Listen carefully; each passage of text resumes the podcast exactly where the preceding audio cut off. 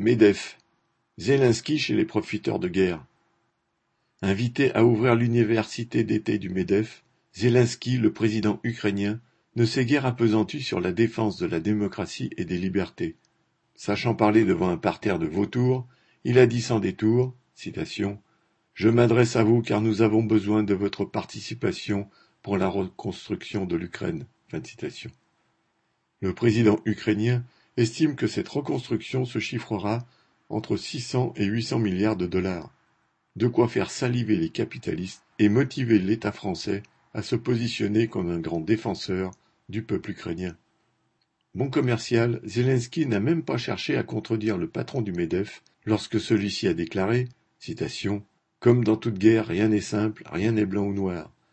L'agression russe contre l'Ukraine nous oblige à choisir un camp et nous devons choisir le camp de la liberté, celui du peuple ukrainien, a-t-il assuré.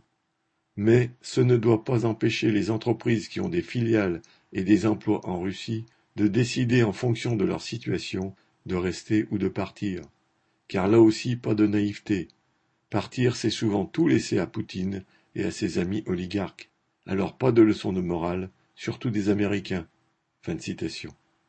Entretenir la guerre en vendant des armes à l'Ukraine, après avoir vendu longtemps à la Russie, puis s'enrichir en prenant sa part de la reconstruction, la bourgeoisie française illustre parfaitement la phrase d'Anatole France On croit mourir pour la patrie, on meurt pour des industriels.